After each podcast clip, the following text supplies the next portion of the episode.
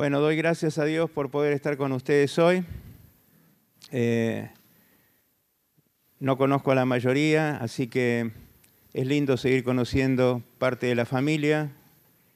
Con mi esposa y mis hijos somos eh, misioneros en China desde hace 15 años y llegamos a Argentina hace un poquito más de dos meses, así que estamos en pleno proceso de adaptación tratando de desayunarnos de todas las cosas que pasan en esta tierra. Y bueno, eh, yo tengo dos propósitos en esta mañana. Y el primero es poder eh, contarle un poquito acerca de una realidad diferente de iglesia que, que tiene que ver con nuestra iglesia en China. Porque algo que, que veo, eh, me doy cuenta, es que viviendo como vivimos en Argentina, en un ambiente de tolerancia religiosa, nos hemos acostumbrado tanto a la gracia de la libertad religiosa que no la valoramos. Y entonces ocurre que eh, yo escucho muchas quejas, muchas eh, situaciones que tienen que ver con la economía y tanto otra cosa. Y eh, sabe, hermano, yo creo que eh, tenemos que mirar la imagen completa. Eh, venía hablando con el hermano que me trajo esta mañana al templo y le decía que yo me enamoro de Argentina cuando vengo y veo el cielo celeste, porque nosotros en China jamás tenemos cielo celeste, siempre está gris por la polución. Así que eh, yo vengo a Argentina y respiro aire, en China respiro basura. Y hasta eso es una bendición de Dios en esta tierra el hecho de poder tener un templo abierto como este, de poder cantar haciendo el batifondo que ustedes hacen acá, es una bendición de Dios, hermano, porque en muchas naciones en la tierra eso no se puede hacer. El hecho de tener una Biblia en nuestro idioma, eso es una bendición de Dios. Para que usted se ubique, tal vez no lo sepa, hoy hay 6.886 lenguas en la tierra conocidas, menos de 400 de esas lenguas tienen la Biblia completa traducida. Nosotros somos una de esas lenguas. Bendito sea el nombre del Señor por eso.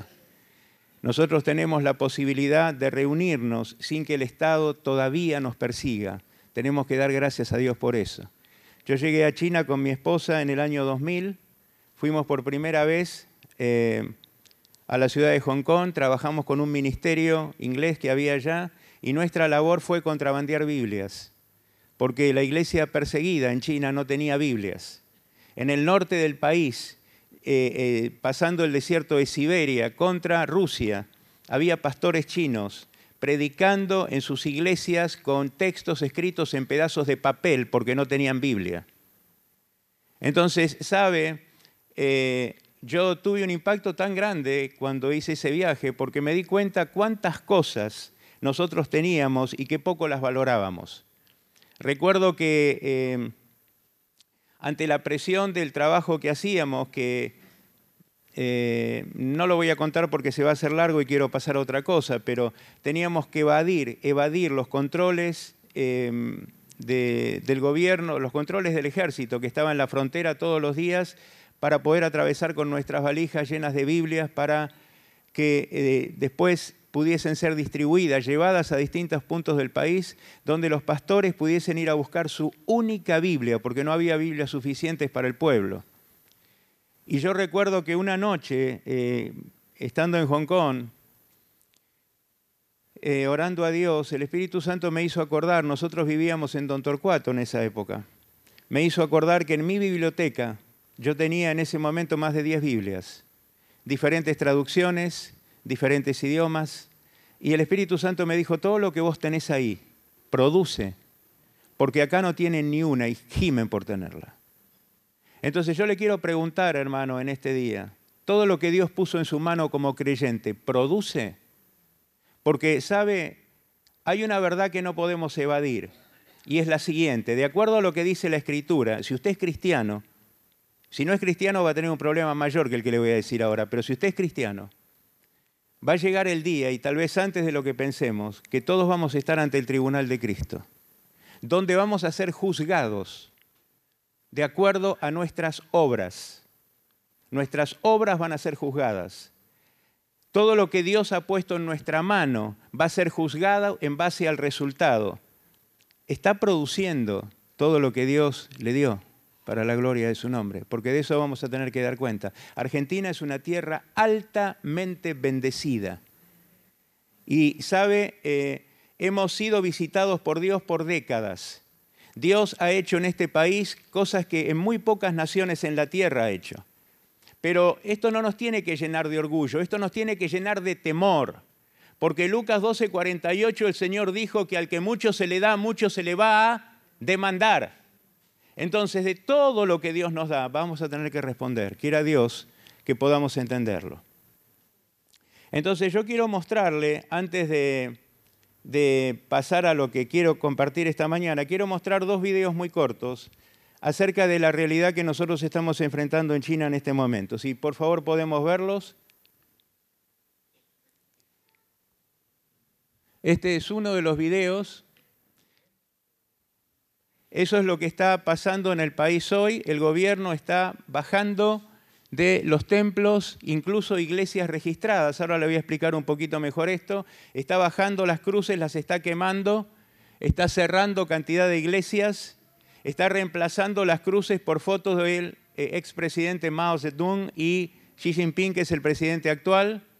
Está procurando forzar a los miembros de la iglesia a firmar declaraciones juradas negando la fe y esto es otra de las, escenas, la policía cerrando, impidiendo la entrada a un templo porque están bajando la cruz y los hermanos reunidos fuera cantando y alabando al Señor, algunos llorando por lo que están viendo. Entonces, eh, yo quiero solamente decirle esto. Eh, China tiene tres diferentes tipos de iglesia. Tiene una iglesia que es la iglesia internacional, que funciona únicamente para que se congreguen extranjeros, porque los chinos no pueden entrar y reunirse con los extranjeros juntos. Eh, eh, China tiene además una iglesia que es la iglesia oficial, la que mencioné recién, que fue abierta por el gobierno comunista y contrario a la fe en la década de los 80, con el único propósito de demostrar al mundo libre que hay libertad religiosa en China. La mayoría de los pastores de esos templos oficiales son hombres que reportan al Partido Comunista, son empleados del partido y son sostenidos por el partido. Así que usted puede sacar sus conclusiones de lo que se predica en muchas de esas iglesias. Las iglesias oficiales y las iglesias internacionales tienen una cantidad de limitaciones para su funcionamiento. Le voy a mencionar solo algunos. Primero, eh, eh, no se puede bautizar en la iglesia. No, no pueden entrar los menores de 18 años porque está prohibido. No se puede tener, por tanto, escuela bíblica. Eh, no se puede eh, distribuir ningún tipo de literatura cristiana, no se puede hacer evangelismo, está prohibido compartir la fe en China. Usted puede creer lo que quiera, pero no se lo puede compartir a nadie. Está eh, prohibido hacer ningún tipo de actividad a través de la cual se pueda alcanzar masivamente a la gente. Así que no hay campañas, no hay trabajo en los hospitales o en las calles, eso no existe. Nosotros, y una de las regulaciones que tiene la iglesia oficial china es que los extranjeros no pueden ministrar ahí. Está prohibido. Sin embargo, hace más de 12 años mi esposa abrió en una iglesia, eh, perdón, una iglesia oficial una clase de inglés para enseñar gratuitamente a los estudiantes usando como libro de texto la Biblia. Empezó con un grupo de extranjeros a, enseñar a 15 jóvenes y al poco tiempo eran más de 150 y el grupo había crecido tanto que les dieron el templo principal de la iglesia para hacer estas clases de enseñanza que después se transformaron en reuniones de discusión bíblica y hoy son cultos regulares todos los días domingos. Y a partir de esa actividad nosotros somos pastores adjuntos de dos iglesias oficiales y hemos predicado y hemos casado.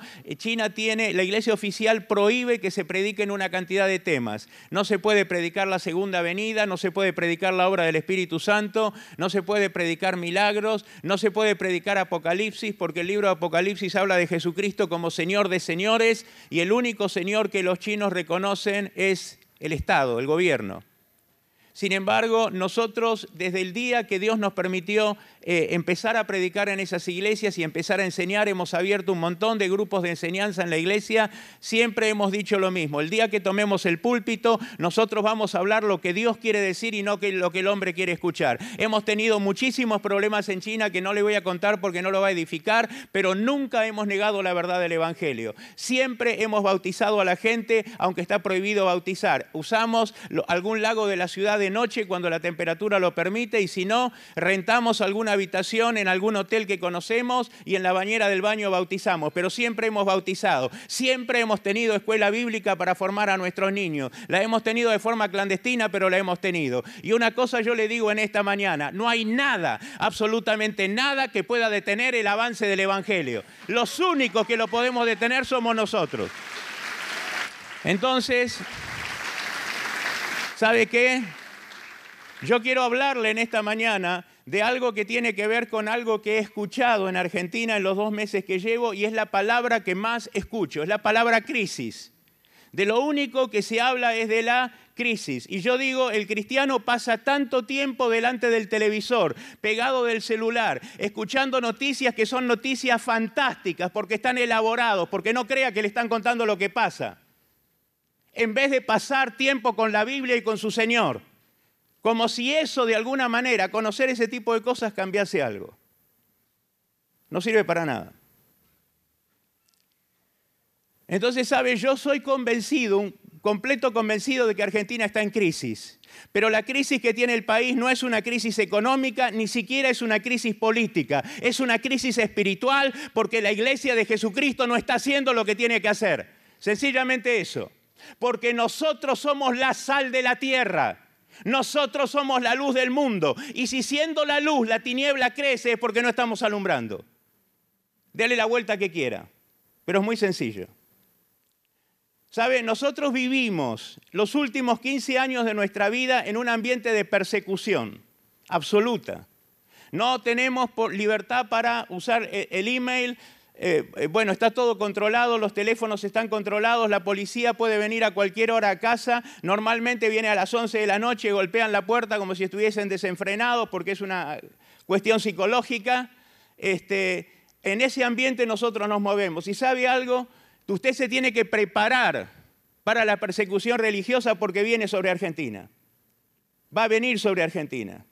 Porque si usted cree en lo que dice la Escritura, cuando Jesucristo profetizó en Mateo capítulo 24, en Marcos 13, en Lucas 22, acerca de los últimos eventos, o de los eventos que iban a anunciar su próximo retorno a la tierra, él habló de pestes, habló de guerras, habló eh, de, de sedición, pero también habló de persecución religiosa. La persecución religiosa es una señal de que Cristo viene. Y hoy hay más de 60 naciones en la tierra donde ser cristiano puede costar la vida.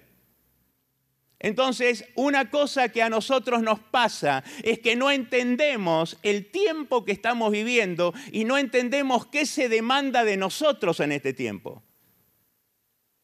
Vivimos en un tiempo profético. Y no le estoy hablando de la profecía de todo por dos que anda dando vuelta por todos lados, hombres que lo único que hacen es robarle al pueblo y esquilmar al pueblo con tonterías que ni saben lo que dicen. No estoy hablando de eso.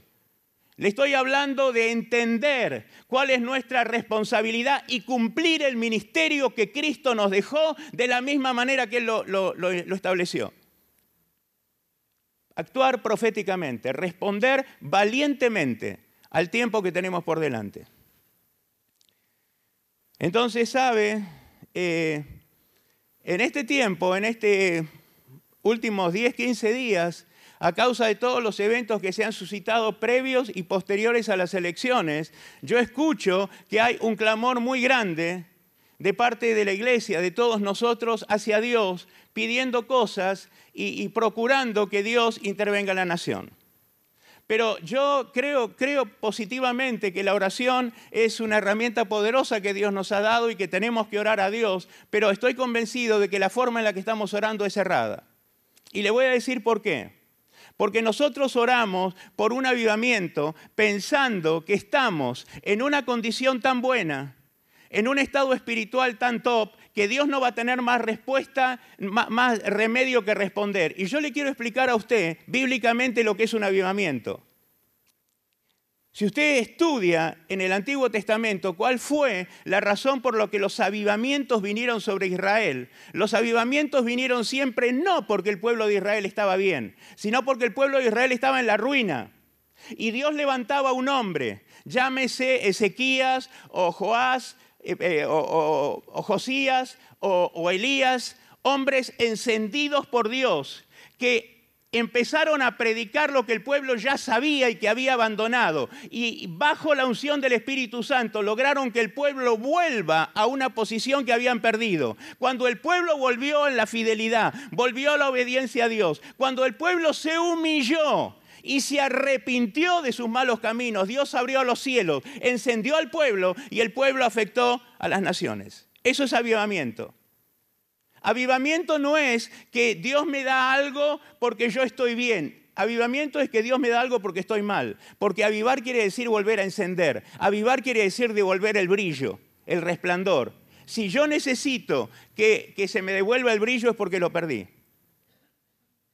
Entonces, entendamos esto. Si usted lee, por ejemplo, el libro de los Hechos, que es el modelo el modelo divino establecido por Dios para la iglesia, usted no va a encontrar a lo largo de todo el libro una sola referencia a un avivamiento. ¿Sabe por qué? Porque vivían avivados porque era gente completamente rendida, entregada a Dios, llena del Espíritu Santo a causa de eso. Entonces, sabe, nosotros estamos pidiendo a Dios bendición. Yo le quiero leer algo para que usted pueda entender cómo es el tema de la bendición. Deuteronomio capítulo 28,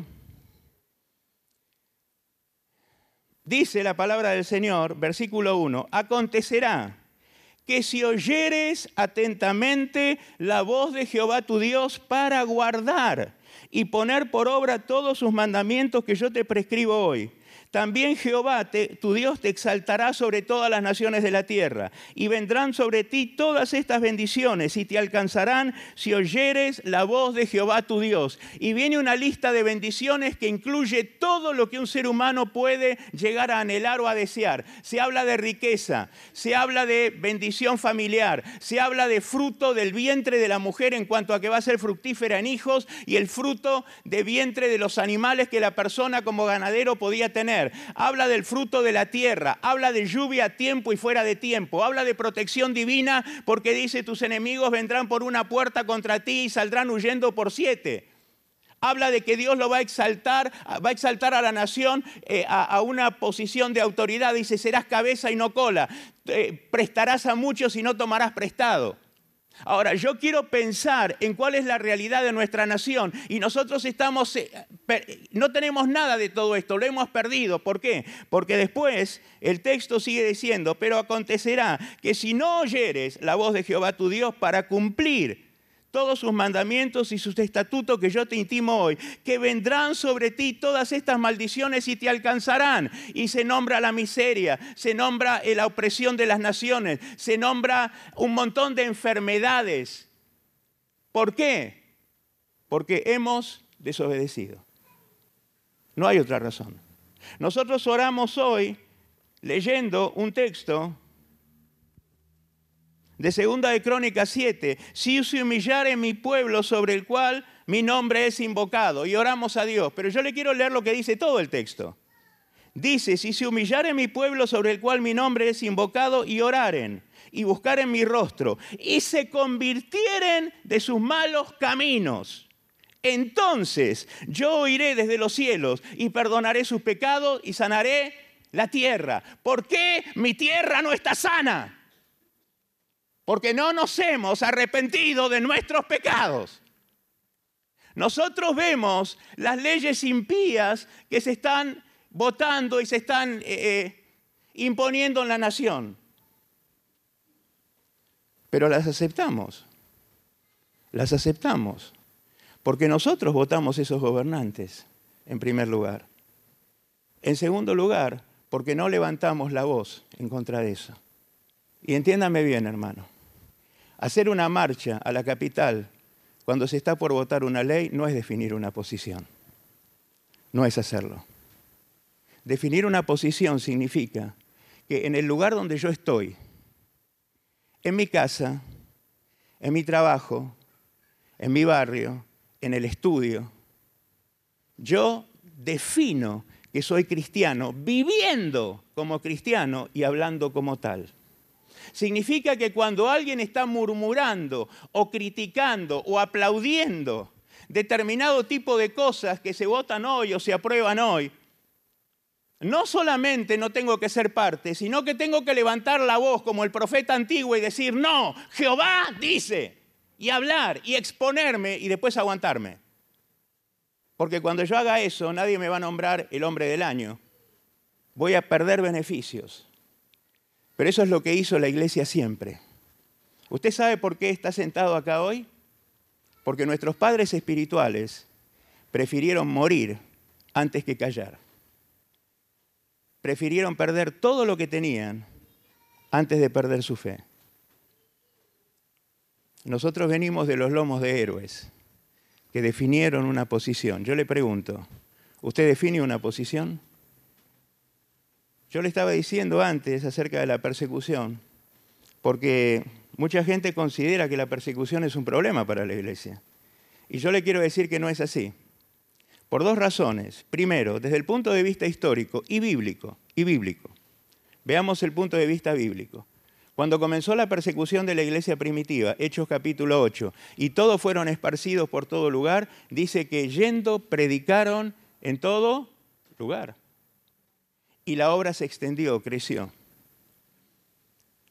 Desde el punto de vista práctico, la persecución tiene un efecto, y es que cuando existe una real amenaza, se pone de manifiesto quién es quién. Hoy es muy difícil discernir dentro del pueblo de Dios quién es quién, hasta que viene el problema. Porque cuando viene el problema y viene la persecución, el que está en Cristo se agarra más. Y el que no está en Cristo se suelta y eso es lo mejor que le puede pasar a la iglesia. Entonces no es un problema la persecución. La persecución depura a la iglesia. La persecución nos lleva a darnos cuenta que tenemos la obligación de definir una posición. Entonces, sabe, hermano, mire, yo quiero hablarle de algo que, que tiene que ver con esto que le estoy comentando, de, definir una posición, porque vivimos, como le dije antes, en un tiempo conflictivo. Nosotros tenemos la responsabilidad de cumplir un ministerio. Y el ministerio nuestro eh, no es solamente salir a predicar, que de hecho lo tenemos que hacer, sino va mucho más allá que eso. Usted sabe que el cristianismo es herencia, de alguna manera, del judaísmo. De hecho, los primeros cristianos eran todos judíos. Pero es interesante pensar qué es la religión para el judío, porque la religión para el judío es la vida. La ley de Dios para el judío estaba, abarcaba, incluía cada sencillo aspecto de su vida. El judío vivía en base a la ley. De ahí sale el cristianismo después. Entonces, eh, lo que quiero decirle es que muchas veces nosotros supuestamente nos convertimos y ponemos en la mochila de todas las cosas que tenemos en nuestra vida nuestra fe. Nuestra fe es una cosa más pero no es aquello que cambia, que define absolutamente nuestra esencia de, vida. No es así. Entonces, yo quiero hablar en esta mañana, con la ayuda del Señor, eh, de definir una posición, de poder establecer claramente en qué camino nosotros estamos andando. Sabe, nosotros eh, hemos trabajado con la iglesia subterránea en China. La iglesia subterránea es la iglesia perseguida, es la iglesia que nunca aceptó los controles del gobierno y cuando el gobierno estableció sus templos y las personas para poder congregarse, porque querían, entienda, antes de que el comunismo llegue a China, había miles y miles de cristianos en China. Entonces, eh, el comunismo mató a miles de misioneros y pastores en China y los que quedaron eh, fueron forzados a aceptar las regulaciones. Aparecieron pastores nuevos, que eran los pastores del gobierno, y entonces los hermanos fieles de la iglesia dijeron, yo no voy a ir a esos templos a escuchar lo que me quieren decir con un montón de limitaciones, sin poder adorar a Dios en libertad. Entonces, ¿qué hicieron? Empezaron a reunirse en cualquier lado. Se reunían en las casas, en los lugares de trabajo, en los campos de noche. Se formó la iglesia subterránea. Subterránea no porque está en los pozos, sino porque funciona de espaldas a, a las regulaciones del gobierno. Esa no es una pequeña iglesia en China. Entienda, la iglesia oficial china tiene aproximadamente 25 millones de miembros, la iglesia subterránea tiene más de 100 millones de miembros. Hay congregaciones muy pequeñas que tienen 10, 20 personas y hay congregaciones subterráneas que tienen más de 1000 personas. Entonces, nosotros empezamos a trabajar con una congregación subterránea porque conocimos a una joven que después se casó con nuestro hijo mayor, eh, que era miembro de una iglesia subterránea, y entonces empezamos a trabajar con el pastor de ella, y después, tiempo después, empezamos a trabajar solamente con pastores y líderes de la iglesia subterránea en distintas partes del país, tratando de ayudarlos en su formación teológica, porque a causa de la persecución y de todas las limitaciones que hay, tienen muy mala preparación. Y sabe, yo conocí héroes, conocí gente extraordinaria, recuerdo haber conocido un hombre que me invitó a una actividad que él hizo en el campo, eh, un hombre de campo, un hombre muy mayor y muy rudo, eh, muy burdo en muchos aspectos. Pero ese hombre en los últimos 10 años había abierto 100 iglesias en su provincia. Y, y él reunió a 300 de sus pastores en un lugar y tuvimos una actividad allá. Y sabe, yo siempre consideré un honor enorme el que Dios nos haya conferido de poder ministrar gente de ese calibre espiritual, porque son héroes, porque se juegan todo por su fe. Y, siempre a partir de este ejemplo, y, he tenido muchos, de gente muy sencilla pero muy comprometida, he aprendido lo que es el compromiso con Dios. Y el compromiso no es, vio hermano, venir todos los domingos a la iglesia. El compromiso no es diezmar. Perdone que le hable de esta manera, pero sabe, eh, yo vengo a Argentina y lo único que escucho en mi, tierra hablar, el único evangelio que, escucho predicar es el evangelio del dinero. Plata, pactos, ofrenda, diezmo. Yo digo, ¿eso solo es el evangelio? Nadie habla de arrepentimiento, nadie habla de pecado, nadie habla de la segunda venida de Cristo. ¿Usted sabe que Cristo viene? ¿Sabe o no sabe? ¿Está preparado para irse con Cristo? Porque si no se prepara, se queda. Y después no hay otro viaje, es el único. Entonces, ¿sabe? Se ha distorsionado tanto la verdad del Evangelio que el problema que enfrenta Argentina como nación es que el pueblo argentino no conoce a Cristo, porque muchos de los que lo predican tampoco conocen a Cristo y están predicando una tontería, una fantasía. Entonces, nosotros tenemos la responsabilidad de que nuestra fe sea evidente, de manifestar nuestra fe.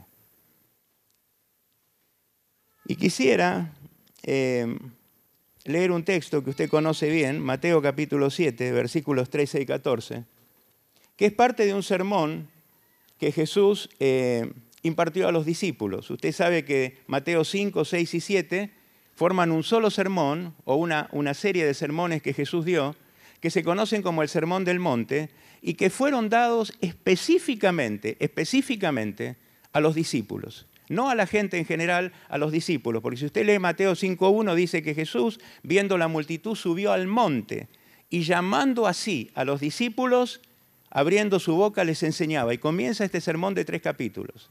Entonces lo que yo voy a leer es algo que Jesús habló a los discípulos. Y dice así, Mateo 7.13 dice, entrad por la puerta estrecha, porque ancha es la puerta y espacioso el camino que lleva a la perdición, y muchos son los que entran por ella.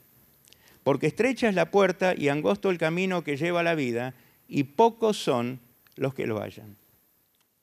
Y el tema acá es definir un camino. Y yo quiero comenzar, eh, quiero introducir esto recordándole lo siguiente.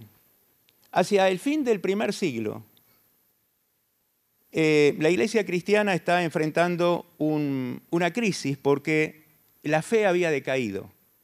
Cuando el apóstol Juan escribe el libro de Apocalipsis y sus cartas, es casi el, el año 100 de la era cristiana, y la iglesia estaba en plena decadencia espiritual.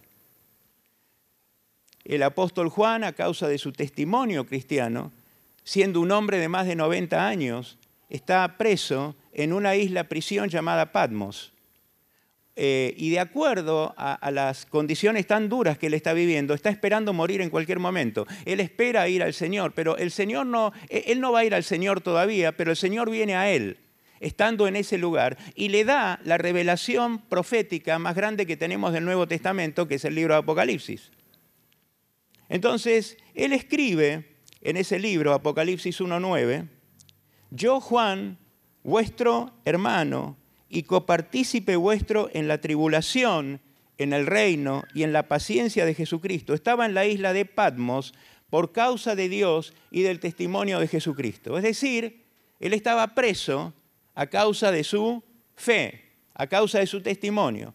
La Biblia no lo cuenta, pero la historia de la iglesia cuenta que el emperador eh, que estaba en ese eh, momento, Domiciano trató de matar al apóstol Juan tirándolo en un recipiente enorme con aceite hirviendo y como no lo pudo matar, lo mandó deportado a la isla de Patmos. Ahí él recibe el Apocalipsis. Ahora, cuando este hombre escribe, él es el último apóstol vivo, todos los demás han muerto como mártires. Es un hombre considerado una columna del cristianismo, es considerado un héroe. Él ya ha sido obispo en la iglesia de Éfeso, que era una iglesia enorme en Asia. Es un hombre que tiene un prestigio y una reputación innegable, es un gigante espiritual. Sin embargo, él no se presenta usando títulos. Él, eh, en lo que yo leí, dice, yo Juan, vuestro hermano. Se presenta como uno más, porque él está sufriendo a causa de su fe lo mismo que sufren sus hermanos. Y porque además él entiende, él sabe que el verdadero camino del cristiano es el camino del padecimiento. Él utiliza en este texto tres palabras. La primera es la palabra tribulación, que en el griego significa presión y se aplica directamente a la persecución religiosa. La segunda palabra que él usa en lo que leí es la palabra basilea, que, él menciona reino, y es la esperanza que el cristiano verdadero siempre tuvo de la venida del reino del Mesías a la tierra. El cristiano antiguo y el cristiano verdadero a lo largo de todas las eras de estos dos mil años de vida de la iglesia siempre ha tenido en mente y ha amado la esperanza gloriosa del reino milenial de Cristo después de su retorno. Y la última palabra que él utiliza es la palabra paciencia, que en el original significa resistencia inalterable y describe la actitud de valor que tiene que tener el cristiano en momentos de crisis para defender su fe. Entonces, él está hablando precisamente de esto. En un tiempo donde hay persecución, porque la iglesia está bajo persecución, él está hablando de mantener una resistencia inalterable porque sabe que en el camino de la fe es necesario esa resistencia para alcanzar el reino. Y es lo mismo, hermano, que escribió Jesucristo en Mateo 24, 13 cuando dijo, el que persevere hasta el fin será salvo. Es lo mismo que escribe Pablo vez tras vez en sus cartas, cuando escribe a los filipenses. Filipenses 1.29 dice, porque a vosotros os es concedido por causa de Cristo, no solamente que creáis en Él, sino también que padezcáis por causa de Él. Cuando Él fue apedreado, en Listra, en, Hechos capítulo 14, después de haber sido apedreado en Listra, dice que él conforta a los hermanos diciendo, es necesario que a través de muchas tribulaciones entremos en el reino de los cielos. Y cuando le escribe a Timoteo, le dice, si sufrimos con él, reinaremos con él. Es decir, que bíblicamente hablando, el camino verdadero del cristiano es el camino de la resistencia inalterable en medio de la tribulación. Mientras la iglesia a lo largo de la historia se mantuvo en ese camino, la iglesia prevaleció en contra de toda oposición.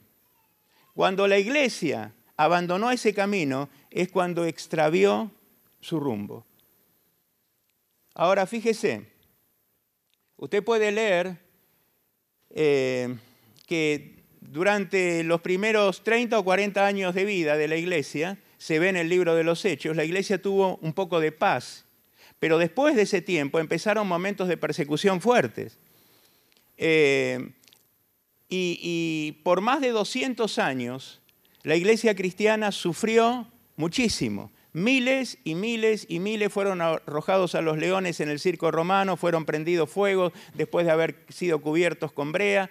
El sádico, satánico y demente Nerón, el emperador Nerón, cubría a los cristianos con brea y los prendía fuego para iluminar la ciudad de Roma. Eso es lo que nuestros hermanos enfrentaron.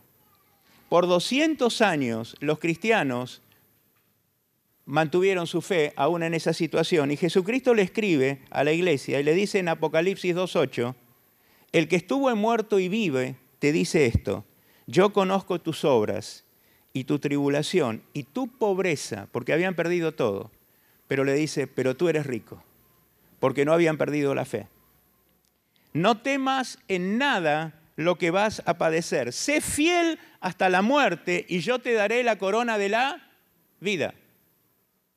Un precioso mensaje de consuelo de aquel que murió y resucitó y que trata de confortar a la iglesia, dándole a entender que él sabe los padecimientos de los fieles a causa de la fe. Y exhortando a la iglesia, porque eso es lo que le dice, exhortando a la iglesia a mantener la resistencia inalterable hasta el fin. Entonces, lo triste es que en la historia de la iglesia, luego de estos 200 años, comenzaron periodos de decadencia. La iglesia abandonó ese camino. Usted puede leer el mensaje a la iglesia de Pérgamo en Apocalipsis capítulo 3, y, y Pérgamo representa la iglesia mundana. Es muy interesante porque el Señor le dice a esa iglesia, yo conozco tus obras, yo sé dónde moras, dónde está el trono de Satanás en la tierra.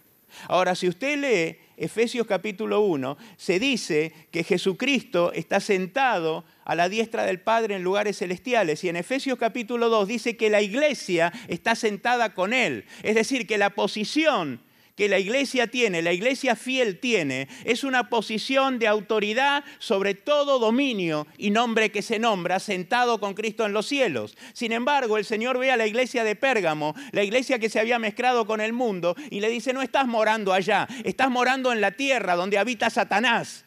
Perdiste tu autoridad espiritual, perdiste tu posición porque te mezclaste. En la época de Pérgamo, la iglesia se une al Estado. La palabra Pérgamo quiere decir torre alta y habla de la posición de autoridad humana que recibió la iglesia a través de todos los favores que la iglesia le hace al Estado y que entonces el, Estado le retribuye con dinero y con, con una posición. Que es lo mismo que está pasando hoy, porque yo llego acá a Argentina y me empiezo a enterar de siervos de Dios que hacen alianzas con los políticos. Y yo digo, qué vergüenza. ¿Cómo es posible que nosotros, la iglesia, busquemos recibir algo de gente impía cuando nosotros recibimos todo lo que necesitamos de Dios? Porque alzaré mis ojos a los montes, ¿de dónde vendrá mi socorro? Mi socorro viene de Jehová, que hizo los cielos y la tierra. Todo lo que yo necesito viene de Él. Viene de Él.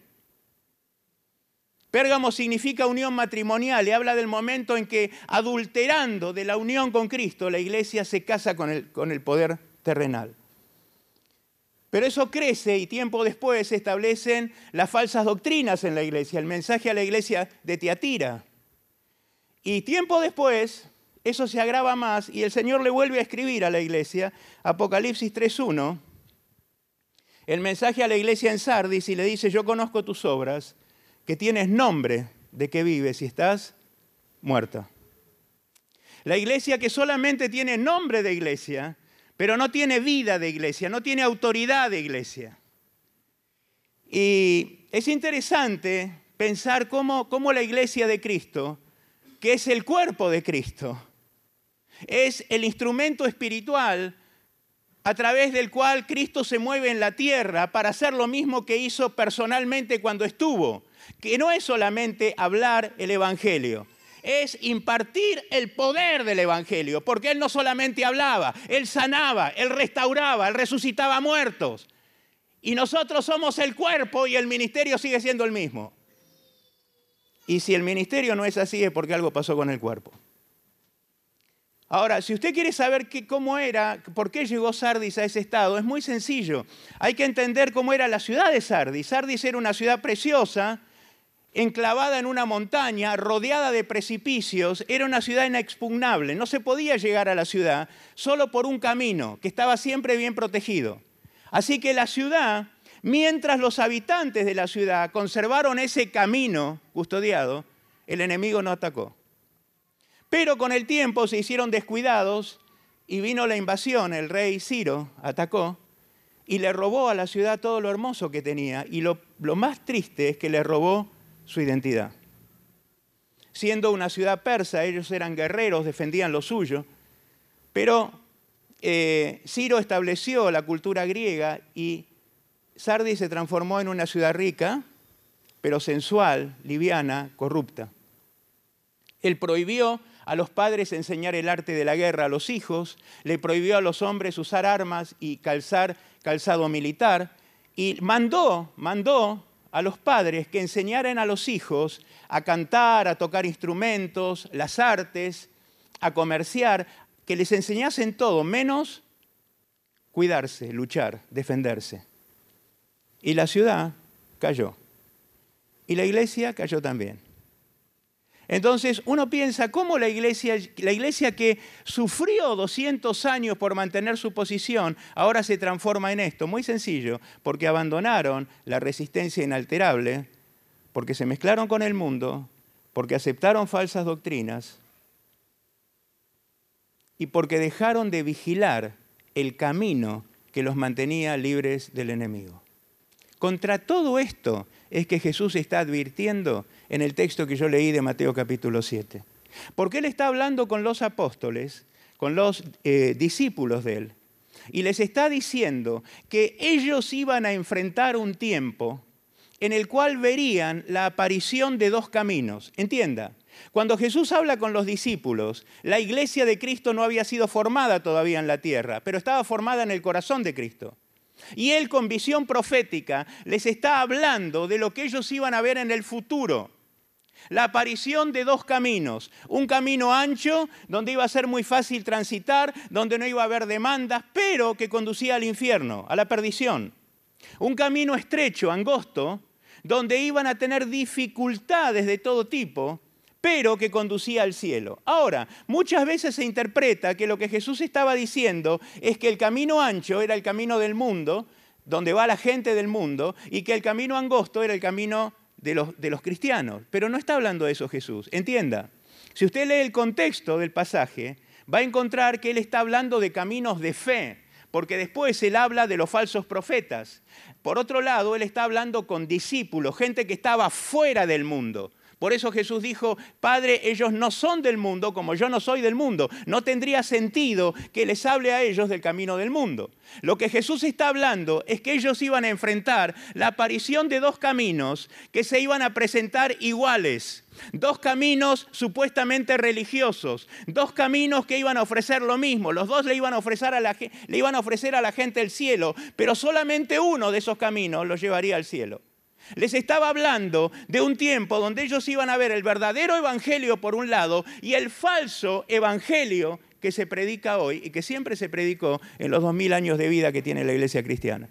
Porque si usted lee las cartas apostólicas va a ver que al fin del primer siglo empezaron a aparecer las herejías y falsas doctrinas y la iglesia siempre tuvo que luchar contra eso. Entonces, ¿sabe? Eh, es interesante pensar que ese mensaje fue muy significativo para los apóstoles en ese momento, pero es muy significativo para nosotros hoy, porque es lo que vemos nosotros hoy. Porque hoy se está predicando en muchísimos lugares un evangelio que es mentira. Porque se lleva a la gente a pensar que sin importar el estilo de vida que viva siendo cristiano, Dios es tan bueno que de igual manera va a entrar al cielo. Y eso no es lo que dice la Biblia, porque mi Biblia dice en Hebreos 12:14, sin santidad nadie verá al Señor. Ni usted que está sentado ahí, ni el que le está predicando hoy. Nadie. Entonces, eso quiere decir que yo debo definir un estilo de vida acorde a mi fe. o que mi fe tiene que ser demostrada por mi conducta. El problema que enfrentamos nosotros hoy como iglesia es que el mundo, con el correr de los años, con el pasar de los años en las últimas generaciones, ha invadido la iglesia. El mundo está dentro de la iglesia y pretende gobernarlo. Y tenemos que reconocer con dolor que muchas veces lo logra. Entonces, ¿sabe? Yo recibí una estadística de una eh, organización misionera internacional con miles de iglesias en distintas partes del mundo y ellos hicieron un, eh, se llama research, una investigación una encuesta en sus iglesias para tratar de definir por qué dentro de la iglesia hay tanto pecado. Y entienda, tienen iglesias en todo el mundo. ¿Por qué dentro de la iglesia hay tanto pecado? Y usted me mirará diciendo a qué se refiere. Mire, muy sencillo. Usted tal vez no sepa, pero la tasa de divorcio dentro del, del mundo del cristianismo es mayor que en el mundo. Hoy se divorcian más cristianos que mundanos. La tasa de violencia familiar dentro de las iglesias cristianas es mayor que fuera de ellas. Entonces, ellos hicieron una investigación que duró más de un año y llegaron a la conclusión final que dice esto. Se estima que entre el 5 y el 7% de toda la población cristiana o de toda la población que forma las congregaciones es realmente cristiana. Eso significa, hay una iglesia de 100 personas, entre 5 y 7 son cristianos. ¿Qué son los demás? No sé. Turistas, gente sin compromiso, gente sin conversión, gente que no nació de nuevo. ¿Por qué? Porque no hay evidencia de nuevo nacimiento. Porque sabe lo que dice 2 Corintios 5, 17, de modo que si alguno está en Cristo, nueva criatura es, las cosas viejas pasaron, todas son hechas nuevas. Entonces, ¿sabe hermano? Yo le voy a decir algo. Yo fui 15 años adicto a las drogas. De los 16 a los 31 fui adicto y me iban a internar en un manicomio. Y, mi esposa, en vez de llevarme al manicomio, me llevó a la iglesia y Dios me sanó. Y la primera iglesia que yo abrí en Argentina, porque fuimos pastores 12 años, fue en el Hospital Mental Braulio Moyano, donde teníamos reuniones todos los días. Por 12 años fue así. Y yo experimenté algo en mi vida, lo que es el nuevo nacimiento. Pero cuando yo acepté al Señor, el día que acepté al Señor en la iglesia, el pastor que me recibió me dijo, mire, Señor, me dijo, ni siquiera me dijo hermano, me dijo, mire, Señor, yo le voy a dar dos consejos. El primero, lea este libro, tenía la Biblia en la mano él. El segundo consejo, deje de pecar. Y para mí fue suficiente, porque yo empecé a leer la Biblia y entendí lo que era el pecado. Y entendí que todo lo que había pasado en mi vida era a causa de mis propias decisiones. No necesité que me hagan sanidad interior, hermano. No necesité ir a 100 congresos y 200 talleres para entender cómo ora el demonio. ¿Sabe qué? Yo no sé qué pasó con los demonios, pero salieron, se fueron. Entonces, yo veo hoy dentro de la iglesia cristiana, y le hablo como pastor, yo tengo 34 años en el ministerio, hermano, eh, veo un montón de cosas que son inexplicables porque no entiendo que una pareja cristiana de jóvenes cristianos vivan juntos sin estar casados, no lo entiendo. No entiendo la deshonestidad en los negocios, no lo entiendo. No entiendo la mentira como un estilo de vida. No entiendo la seducción que hay en la iglesia. No entiendo ese afán desmedido por tener dinero en la iglesia. ¿De dónde viene eso, hermano? ¿Quién nos hizo creer que yo tengo que tener dinero para ser un cristiano victorioso?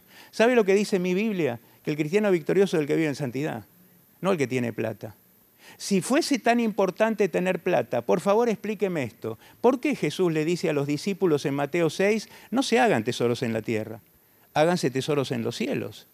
Si fuese tan importante tener plata, ¿por qué en Marcos 10 Jesús le dice al joven rico, vendé todo lo que tenés, da todo a los pobres y después vení, seguí vas a hacer rico en el cielo? Si el dinero fuese importante, ¿por qué le dice que lo suelten? Porque no es importante. Sin embargo, nosotros hemos cambiado tanto los principios porque violamos nuestra identidad cristiana. Porque no entendemos que el cristiano es llamado a vivir en un estilo de vida que no tiene nada que ver con el estilo del mundo ni con, las modas. Yo veo cómo la gente se viste. Y hermano, entiéndame bien, mire, la ropa no define nada. La ropa no define nada. Pero yo veo hoy como muchas veces las cristianas particularmente se visten. Y yo digo, pero no, lo puedo comprender. Mire, me ha pasado algo en la gira anterior que hice con mi esposa, que fuimos a, un, no sé, cantidad de lugares. Y yo tuve que en momentos pedirle a ella que ella ore por las jóvenes de la iglesia, porque yo no me atrevía a acercarme a esas mujeres, porque vestidas con un descaro y con una desfachatez, con eh, escotes que le llegaban a la rodilla. Y yo digo, ¿esta es la iglesia? ¿Realmente esto es la iglesia? Años atrás, muchos años atrás, usted veía en la calle una persona y decía, ese es cristiano, porque se movía, se vestía, hablaba como cristiano. Claro, lo de afuera no define nada, pero ¿sabe una cosa? Yo me daba cuenta quién era cristiano. Hoy es muy difícil. Y eso trae otra consecuencia peor todavía, porque mire, cuando Jesús habla con los discípulos, en Mateo, eh, perdón, en Juan 15, 19, Él le dice, ustedes no son del mundo. Si fueran del mundo, el mundo amaría lo suyo, pero porque no son del mundo, antes yo los rescaté, yo los llamé del mundo, el mundo los va a aborrecer. Está diciendo, el estilo de vida que ustedes van a vivir como mis discípulos va a generar reacciones en el mundo. El mundo lo va a aborrecer por vivir como yo les demando que vivan. Yo te hago una pregunta, ¿el mundo te aborrece por vivir como vivís? ¿Por, por ser cristiano? No, no te aborrece, porque posiblemente ni sepa que sos cristiano. No te aborrece porque el mundo nos ve a nosotros y nos identifica como parte de él. Cuando el apóstol Pablo habla a, Timoteo, después de describir sus propios padecimientos como siervo de Dios, él dice, pero todo aquel que quiera vivir piadosamente padecerá persecución, una regla espiritual. La persona que vive su fe enfrenta persecución. Yo te pregunto, ¿enfrentás persecución por tu fe? No. ¿Por qué? Concluílo vos. Entonces, yo quiero que en esta mañana nosotros podamos pensar sencillamente que estamos enfrentando un tiempo que es el tiempo de la segunda venida. Cristo puede venir en cualquier momento. Entiéndame, hermano. Este es un mensaje que hoy no se predica porque es más fácil hablar de otras tonterías, porque son tonterías, y no de aquello que es la esperanza gloriosa, como lo describe el Evangelio, que es nuestra reunión con Cristo, la culminación de mi fe, cuando yo voy a sentir mis pies levantarse y volar en nubes y mi cuerpo va a ser completamente renovado en un abrir y cerrar de ojos para atravesar el espacio celeste y volar a los cielos. Esa es la esperanza que tenemos los cristianos. Ahora, ¿sabe qué? Para ese viaje yo me tengo que preparar. Yo como misionero he tenido que hacer valijas un montón de, veces, porque uno va y viene, va y viene, va y viene a muchos lugares. lo que le quiero decir, cuando uno está por hacer un viaje, hace preparativos. Yo hoy veo que hay muy poca gente dentro del pueblo cristiano haciendo preparativos para irse y veo muchos que están haciendo preparativos para quedarse. Pero eso no es lo que nos corresponde. Entonces, Jesús está hablando de estos dos caminos y sabe entender la diferencia entre estos dos caminos, entre estos dos evangelios. No es algo sencillo. El, el profeta Jeremías dice, conozco, oh Jehová, que el hombre no es señor de su camino, ni del hombre que camina es el ordenar sus pasos. Salomón escribe en Proverbios capítulo 14, verso 12, hay caminos que al hombre le parecen derechos, pero su fin es camino de muerte. Entonces, lo que nosotros nos damos cuenta es que poder definir cuál es la verdad y cuál es la mentira requiere básicamente de una condición, nuevo nacimiento nuevo nacimiento. Si la persona no está realmente convertida, no va a poder discernir y va a ser muy fácilmente engañada. Entonces, es por eso que Jesús habló a los discípulos y en el mismo capítulo 7 les dice, guardaos de los falsos profetas que vienen a vosotros con vestidos de ovejas, pero por dentro son lobos rapaces. Por sus frutos los conoceréis. ¿Acaso se recogen uvas de los espinos o higos de los abrojos? Así pues, por sus frutos los conoceréis. Y es por eso que años después, enfrentando la cruz, les vuelve a decir, mirad que nadie os engañe, porque vendrán muchos en mi nombre diciendo yo soy el Cristo y a muchos engañarán. Y muchos falsos profetas se levantarán y engañarán a muchos, porque se levantarán falsos Cristos y falsos profetas y harán grandes señales y prodigios, tratando de engañar, si fuera posible, a los escogidos, a la verdadera iglesia. Entonces, hay un riesgo implícito. Estos hombres, estos falsos profetas, existieron siempre, desde la antigüedad. Usted lo puede ver, el profeta Jeremías advierte de eso, Ezequiel advierte de eso, siempre existieron. ¿Cuál fue el perfil de vida de ellos? Bueno, ellos no reprendían el pecado, le prometían a la gente cosas que Dios no prometía y le decían, no importa cómo vivas, Dios te va a bendecir igual. Es el mismo mensaje que se escucha hoy en muchos púlpitos. Mire lo que dice Jeremías acerca de estos hombres. Fortalecían el camino de los malos para que ninguno se convirtiese de su maldad. Es decir, no le decían, estás mal, tenés que cambiar. No hay problema, ya Dios te va a cambiar. Es el mensaje que se escucha hoy. Ya Dios te va a cambiar. he tenido alguna experiencia hace poco tiempo. Yo prediqué en una de las iglesias donde nosotros predicamos, prediqué acerca de la pornografía. Porque la pornografía, según los estudiosos de la iglesia actual, es el peor problema que enfrenta la iglesia cristiana en esta era, la pornografía. Y yo prediqué en contra de eso, y cuando terminé de predicar se me acercó un joven de unos 30 años, él era de Indonesia, estaba visitando la iglesia ese día, y me dice, mire, pastor, yo quiero que por favor usted ore por mí. le digo, bueno, yo no te conozco, ¿quién sos? No, yo estoy de visita, vengo de Indonesia, eh, he sido líder de jóvenes en mi iglesia por muchos años, estoy casado, tengo dos chicos y desde los 15 años soy adicto a la pornografía. Ah, qué bien. ¿Y vos qué querés que haga? No, yo quisiera que usted ore por mí para, a ver, déjame, déjame ver si te entiendo. Vos querés que yo ore para hacer algo por vos que te corresponde hacer vos, hacer a vos. Porque mi Biblia dice que el apóstol Pablo hablando a los colosenses en el capítulo 3 le dice, haced pues morir en vosotros lo terrenal. Fornicación, adulterio, impureza, bla, bla, bla, bla. Lo que le está diciendo Pablo es matar en vos aquello que no tiene que estar ahí. Cuando Jesucristo habló a los discípulos, le dijo, si tu mano te es ocasión de, caer, cortala. Si tu pie te es ocasión de caer, cortalo. Si tu ojo es un problema, arrancalo. Le estaba diciendo, contra aquello que te trae lazo, toma una actitud radical y arrejalo de vos. No, pero yo voy a esperar a ver si el Señor me lo saca. No, requiere una participación absoluta y radical de tu parte. Si no, no sale, no se va. Entonces, nosotros tenemos este problema, que hay una falta absoluta de identidad, que hay mucha gente que hoy dice, Señor, Señor, esperando que su Señor los lleve al cielo cuando lo único que van a ver al final de su vida es el infierno. Y hermanos, yo quiero ser claro en esto. La iglesia del tiempo de hoy, a lo largo del mundo, tiene un hábito.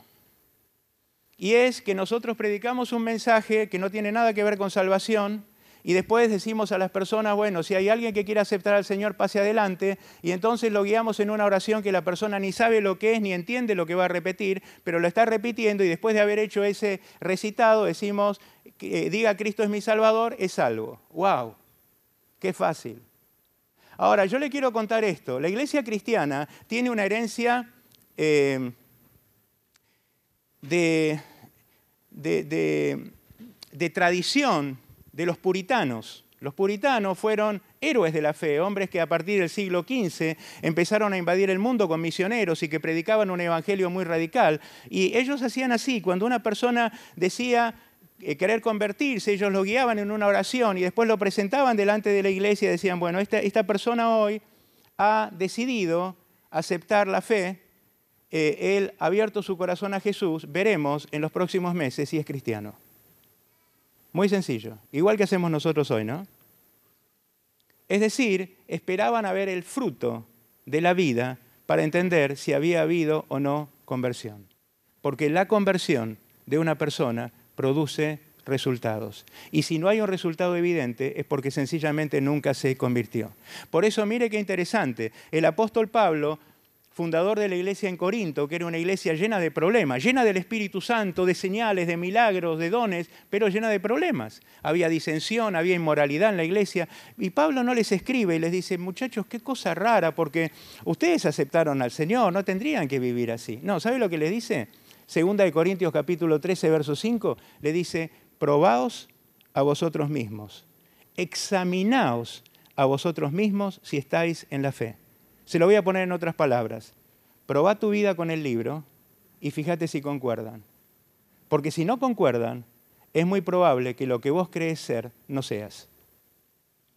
Y eso deberíamos hacer todos. Yo debería tener la sencillez de corazón, la humildad de corazón, para analizar mi propia vida y decir, ¿realmente yo soy cristiano? ¿Estoy viviendo como cristiano? ¿Estoy palpitando con anhelos cristianos? Porque tal vez no lo sea. Eso es lo que Jesús está advirtiendo en este pasaje. Por eso, mire, tenemos que tener cuidado, en primer lugar, con los mensajes que escuchamos. Jesús dijo, muchos me dirán en aquel día, Señor, Señor, ¿no profetizamos en tu nombre y en tu nombre echamos fuera demonios y en tu nombre hicimos muchos milagros? Y yo les responderé, apartados de mí, hacedores de maldad, nunca os conocí. Pero ¿de quién, ¿de quién está hablando? Está hablando de ministros. Muchos me dirán en tu nombre, profetizamos, hicimos milagros, expulsamos demonios. Y él les va a decir, no los conozco. Entonces, la gente dice hoy, yo conozco a Jesús. Todos dicen, yo conozco a Jesús, pero ese no es el punto. La pregunta de Jesús te conoce. ¿Él te conoce? Porque la palabra conocer en la Biblia no, no habla de un ejercicio intelectual, es mucho más que eso. Cuando usted lee, se lo voy a explicar así, cuando usted lee en el libro de Génesis, en el capítulo 2, va a ver cómo, el Señor establece el matrimonio, ¿no? Dice que formó a la mujer y después dijo, por esto, por la mujer, le dijo a Adán, dejará el hombre a su padre y a su madre y se unirá a ella, y ya no serán dos, sino uno. Perfecto. Usted va a Génesis capítulo 4, verso 1, y dice, conoció Adán a su esposa Eva, y ésta concibió y dio a luz un hijo. Quiere decir que en el momento en el que ellos consumaron la relación matrimonial con la intimidad conyugal reservada únicamente para el matrimonio, se produjo algo. Dos se hicieron uno. Eso es conocer. Dos se hacen uno. El apóstol Pablo, escribiendo a los Corintios, 1 Corintios 6, 6, 17, dice, el que se une al Señor, un espíritu es con él. Cuando yo hablo de conocer a Cristo, significa que Él y yo somos uno. Cuando yo hablo de que Él me conoce, significa que Él y yo somos uno. Por eso Él le dice a estos falsos ministros, nunca los conocí, nunca tuve comunión con ustedes, nunca caminaron conmigo, no sé quiénes son. Es una sentencia dura, ¿no? Entonces, ¿sabe hermano? Todo esto que yo le estoy mencionando, esta simbiosis de cosas que ha habido en la iglesia, mensajes que se, proclaman como evangélicos y son mensajes psicológicos. Yo escucho que se habla de un montón de psicología en la iglesia. Y la psicología y el evangelio no tienen nada que ver, entiéndalo. Nada que ver. ¿Por qué? Porque el centro de la psicología es el hombre, el centro del evangelio es Cristo. El mensaje de la psicología es no sos responsable, la culpa la tiene papá, mamá, el sistema. El centro del evangelio es sos responsable. No tiene nada que ver una cosa con la otra. Sin embargo, el cristianismo está lleno de psicología. ¿Cómo yo puedo discernir eso? Muy sencillo. Tengo que conocer la Biblia. Yo le pregunto, ¿usted lee la Biblia? ¿Conoce la Biblia? ¿La estudia? ¿La medita? Porque si no lo hace, hermano, corre un riesgo muy grande de ser movido hacia el camino ancho. Entiéndalo, le va a pasar. Porque el mensaje que se presenta ahí es muy atractivo porque se ofrece un evangelio sin santidad, sin demanda, sin consagración. Venía Cristo, no importa lo que pase. Dios te recibe en cualquier condición y es así, yo soy un testigo de eso. Él me recibió tal como estaba, pero ¿sabe para qué? Para cambiarme, no para que siga perseverando en mi pecado, para que cambie. Entonces, hoy pareciera que eh, eh, todo, todo tipo de conducta es lícita. No es así, hermano, no se deje engañar. Ahora, yo tengo que poder conocer la escritura. Yo tengo que poder escuchar un mensaje y darme cuenta si eso es bíblico o es antibíblico. Dice el apóstol Pablo, eh, predicando, eh, terminó de predicar a los tesalonicenses, se fue a Berea y en Hechos 17:11 dice que los bereanos eran más nobles que los tesalonicenses porque escudriñaban cada día en las escrituras para ver si lo que él predicaba era verdad. Es decir, Pablo predica acerca de Cristo como Mesías y ellos dicen un momento y van a los libros de la ley a ver qué dicen los libros de la ley acerca del perfil de Mesías a ver si se ajustaba al perfil de Cristo. Cuando usted escucha un mensaje, ¿puede hacer eso? La ignorancia espiritual es muy peligrosa. O sea, 6.4 dice, mi pueblo perece porque le faltó conocimiento. Entonces tenemos la responsabilidad de conocer claramente cuáles son las demandas que Cristo hace. Y yo le quiero decir esto. Nosotros tenemos un ministerio como iglesia, que se lo voy a resumir en dos, aspectos. El primer aspecto, nosotros tenemos que predicar nuestro mensaje, el mensaje del Evangelio, con nuestras palabras y con nuestra vida. Cuando Jesús habló con los discípulos acerca de la vida de ellos, la vida de ellos, Él le dijo, en Mateo 5:13, ustedes son la sal de la tierra, la sal de la tierra. Y si usted se ubica en el contexto en el que Jesús habló, la sal en la antigüedad era un elemento precioso. En primer lugar porque era muy caro, era muy valioso, valía tanto como el oro. Los soldados romanos cobraban una parte de su salario en sal, de ahí viene la palabra salario. Así que la sal era cara. La sal se asociaba con algo puro por su color blanco tan intenso. La sal se asociaba como algo muy bueno porque decían, no hay nada, la gente decía, no hay nada más bueno que la sal y el sol. Y, la sal se utilizaba para cubrir los alimentos y que no se pudran. Así que la sal era un conservante. Y lo que Jesús le está diciendo a los discípulos es que el estilo de vida del discipulado que él plantea en la Biblia, el discipulado no es una enseñanza, es un estilo de vida, era tan valioso tan útil, tan puro, que podía detener la corrupción. Yo pregunto, ¿alrededor nuestro la corrupción se detiene? No. ¿Sabe por qué? Porque Jesús dijo también que si la sal pierde su sabor, no sirve más para nada, sino para ser tirada afuera y pisoteada por los hombres. Eso quiere decir que si yo no vivo de acuerdo a los valores establecidos por Cristo, mi fe no produce ningún efecto. Ahora, eso tiene eh, una, doble consecuencia perversa. La primera, dentro de la iglesia, a, causa de una falta de testimonio cristiano verdadero y de una buena enseñanza, se forma una generación de cristianos nominales que no conocen a Cristo, que tienen la esperanza de que van a entrar al cielo cuando no va a ser así. En segundo lugar, en el mundo la maldad crece, porque lo único que puede detener la maldad sos vos y yo el segundo ministerio que nosotros tenemos es defender la fe que nosotros tenemos. Cuando el apóstol Pablo habla a Timoteo, le dice que la iglesia, la casa del Dios viviente, es columna y baluarte de la verdad. ¿Sabe lo que es la columna? Lo que sostiene. El baluarte era lo que defendía la ciudad, la parte más fuerte de la muralla. Lo que él está diciendo es, la iglesia está para sostener y para defender la verdad del Evangelio. Eso quiere decir que yo tengo que levantar mi voz contra aquello que se está hoy impartiendo en mi, en mi tierra, en mi nación, y que no solamente destruye al hombre, porque la ideología de género y toda la basura que se ha formado con eso destruye al ser humano, lo destruye. No solamente tengo que hacer eso eh, eh, por, preservar eh, a las personas, sino porque ese tipo de mensaje va en contra del plan de Dios establecido para la raza humana. Ataca la dignidad de Dios, viola lo que Dios ha soberanamente establecido. Ahora, ¿sabe? Yo le voy a decir esto, mire. Tuve una experiencia en el año 2008 que me hizo pensar mucho, porque yo vine a Argentina y leí en un diario francés una noticia del Papa católico que decía en ese momento hablando del matrimonio igualitario, decía, el daño que le hace el matrimonio igualitario a la raza humana es peor que el que le hace el calentamiento global. si los hombres no toman en cuenta lo que están haciendo, van a conocer la ira de Dios. Yo dije, ¿cómo es posible?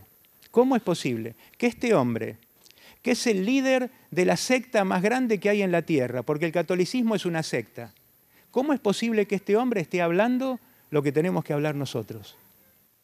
¿Por qué él levanta la voz y nosotros no levantamos la voz? ¿Sabe por qué? Porque Lucas 19:40 Jesús dijo, si los discípulos callan, las piedras van a hablar. Y hoy están hablando las piedras porque nosotros callamos. Pero yo no tengo que permitir ni que las piedras hablen ni que la sal pierda su sabor. Porque ese es el ministerio que tengo. Entonces, sabe hermano, mire, tengo que tomar en cuenta seriamente en qué camino estoy caminando. El tiempo que nosotros estamos viviendo requiere de parte nuestra una decisión radical. Quiera Dios que podamos tomarla. Entienda esto, Argentina no va a cambiar por las medidas que se tomen en la Casa de Gobierno. Argentina va a cambiar por las medidas que se tomen en la Casa de Dios. Cuando nosotros cambiemos, el país cambia. Si nosotros no cambiamos, no hay cambio. Como dijo uno de los hermanos que oró, que fue tan acertado, han pasado tantos, no depende del que esté. Eso no va a cambiar nada. Entonces quiera Dios que podamos asumir lo que Jesús enseñó, discernir el camino en el que estamos andando, tenga cuidado con lo que escucha y tenga cuidado con lo que cree. Vuelva a la Biblia, hermano, por favor. Vuelva a la Biblia. Lea la Biblia, métase acá, porque el tiempo se acabó. Termino con esto. Si usted es de los pocos, entiéndame bien, si usted es de los pocos que está caminando en el camino angosto, porque son pocos, eso dijo, eso dijo Jesús. Sepa que caminar en ese camino le va a granjear el desprecio del mundo y también el desprecio de muchos cristianos que están a medias. Sin embargo, siga adelante. El libro de Apocalipsis, terminando el libro, dice, el que es santo, santifíquese todavía. Cristo viene pronto y su galardón viene con él para dar recompensa a cada uno según haya sido su obra. Si usted está caminando en el otro camino, yo le recomiendo que piense bien qué es lo que va a hacer, porque el tiempo se acaba, después va a ser muy tarde. Póngase de pie, vamos a orar, por favor.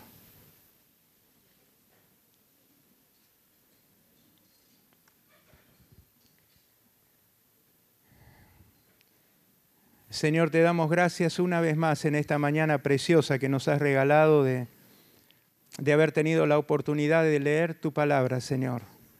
Gracias porque es espíritu y es vida. Gracias, Señor, porque en un tiempo tan complicado como el que nos toca vivir, nos has conferido el altísimo honor, el altísimo privilegio, Señor nuestro, de engendrarnos tus hijos, de permitirnos ser iglesia Señor, en el nombre de Jesús, gracias por la dignidad tan grande de habernos llamado al ministerio, de habernos visto fieles para involucrarnos en esto. Señor, queremos orar en el nombre de Jesús para que nuestro corazón se vuelva a vos profundamente. Señor, que no temamos ser cristianos radicales, que no temamos enfrentar la pérdida de beneficios o de oportunidades por demostrar claramente quiénes somos.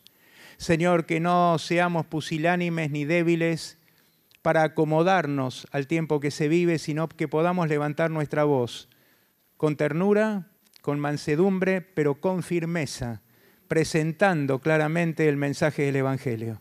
Señor, que podamos defender la posición gloriosa que nos has dado como siervos tuyos, como herramientas tuyas. Señor, que en el nombre de Jesús podamos prepararnos en el tiempo que viene para enfrentar todo lo que se va a levantar en esta sociedad argentina y en el mundo.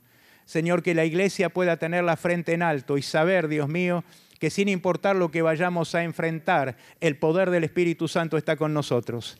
Señor, en el nombre de Jesús oramos para que podamos tener presente la dignidad, la dignidad que involucra ser un siervo tuyo, un hijo tuyo. Señor, en el nombre de Jesús, levanta gente valiente. En nuestra tierra argentina, Señor, oramos para que levantes voces proféticas en este tiempo, que puedan hablar a tiempo y fuera de tiempo, que puedan predicar, que puedan exhortar, que puedan reprender, que puedan instar con toda paciencia y justicia Señor, para que Argentina pueda realmente conocer el poder del Evangelio. Señor, para que la gente pueda entender que no estamos viviendo o practicando una religión, sino que el Evangelio es potencia de Dios para salvación, que el Evangelio transforma las vidas, que el Evangelio cambia a las personas. Señor, en el nombre de Jesús oramos para que donde la palabra tuya pueda ser predicada, sea confirmada con señales y milagros. Señor, que sean seguidos tus siervos fieles sean seguidos por señales y manifestaciones de tu Espíritu. Oramos, Señor, para que el Evangelio no solo lo reciba la gente, sino que le ocurra a la gente, que haya cambios, que haya transformación. Señor, oramos en el nombre de Jesucristo para que nuestra tierra sea realmente bendita y para que sea una tierra sanada. Señor, producí en nuestro corazón humildad para poder revisarnos a nosotros mismos, para ver nuestros pensamientos, nuestras actitudes. Señor, para ver nuestra devoción a ti, para ver la clase de fe que tenemos. Señor, que podamos entender que si la fe que tenemos no nos cuesta nada, es sencillamente porque no vale nada. Señor, en el nombre de Jesús, levanta tu iglesia, levanta tu iglesia, poderoso Dios. Oramos para que nos humilles, para que podamos entender nuestra condición, para que dejemos de culpar al sistema y para que entendamos quiénes somos delante tuyo, Señor, para que nos veamos como verdaderos agentes de cambio, para que podamos asumir la responsabilidad, Dios mío, por las generaciones que vienen. Oramos por nuestros niños, oramos por nuestros jóvenes, oramos por las generaciones que tenemos la responsabilidad de formar en este tiempo, para que podamos instruirlos bien para que podamos equiparlos con fe, para que cuando el enemigo quiera borrar lo que está en sus corazones, sea más fuerte el sello del Espíritu que lo que el diablo quiere hacer.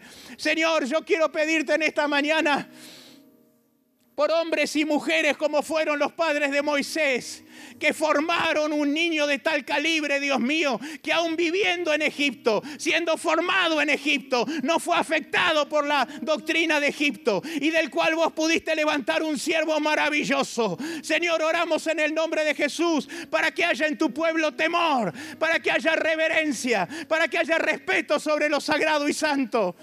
Oramos, Señor, por nuestros jóvenes y jovencitas, para que puedan entender, Señor, que la virginidad es altamente apreciada en los cielos, que la pureza es algo que los ángeles aplauden de pie. Aleluya. Señor de los cielos, fluye con poder en medio de nosotros. Señor, que la apatía, que la mediocridad, que el conformismo que hay actual, la tibieza, Señor, que nos rodea pueda ser removida en el nombre de Jesús. Que busquemos la llenura del Espíritu. Señor, que busquemos anhelos espirituales, que recuperemos el hambre y la sed por vos.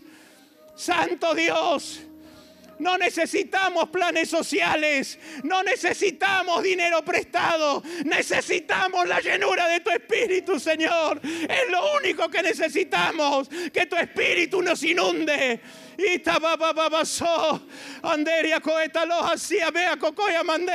Señor de los cielos, fluye como río. Nos levantamos en el nombre poderoso de Jesús contra todo principado y potestad, contra la fuerza de maldad que cautivan las mentes. Les ordenamos, huyan en el nombre de Jesús. Huyan en el nombre de Jesús. Señor, que el poder de tu Espíritu descienda como río. Santo y maravilloso, fluye sobre los tuyos.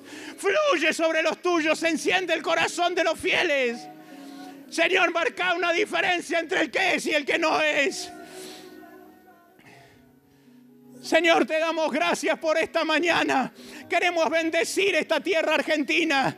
Darte gracias por todo lo que tenemos, Señor. Gracias por haber sido tan bueno. Gracias por sostenernos, Señor. Y gracias porque sabemos, estamos convencidos que ni lo alto, ni lo profundo, ni lo muerte, ni la vida, ni hambre, ni persecución, ni espada podrá separarnos del amor de Dios que es en Cristo Jesús, Señor nuestro. Aleluya. Te damos honor, Señor. Levantamos tu poderoso nombre en alto en esta mañana. Y tabasata la allí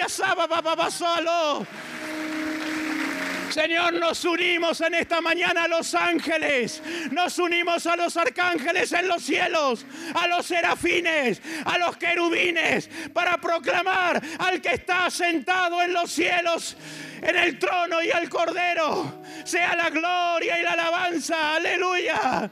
Recibe el honor de tu pueblo, mi Dios. Santo, tres veces santo. Te adoramos, santo. Te adoramos, Jesús, aleluya. Gracias, Señor, gracias.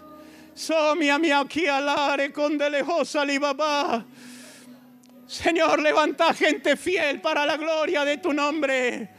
Que valore lo eterno, que no importa que no tenga una moneda en el bolsillo. Pero, Señor, gente que sea aplaudida en los cielos. Oh, Santo. Santo Dios.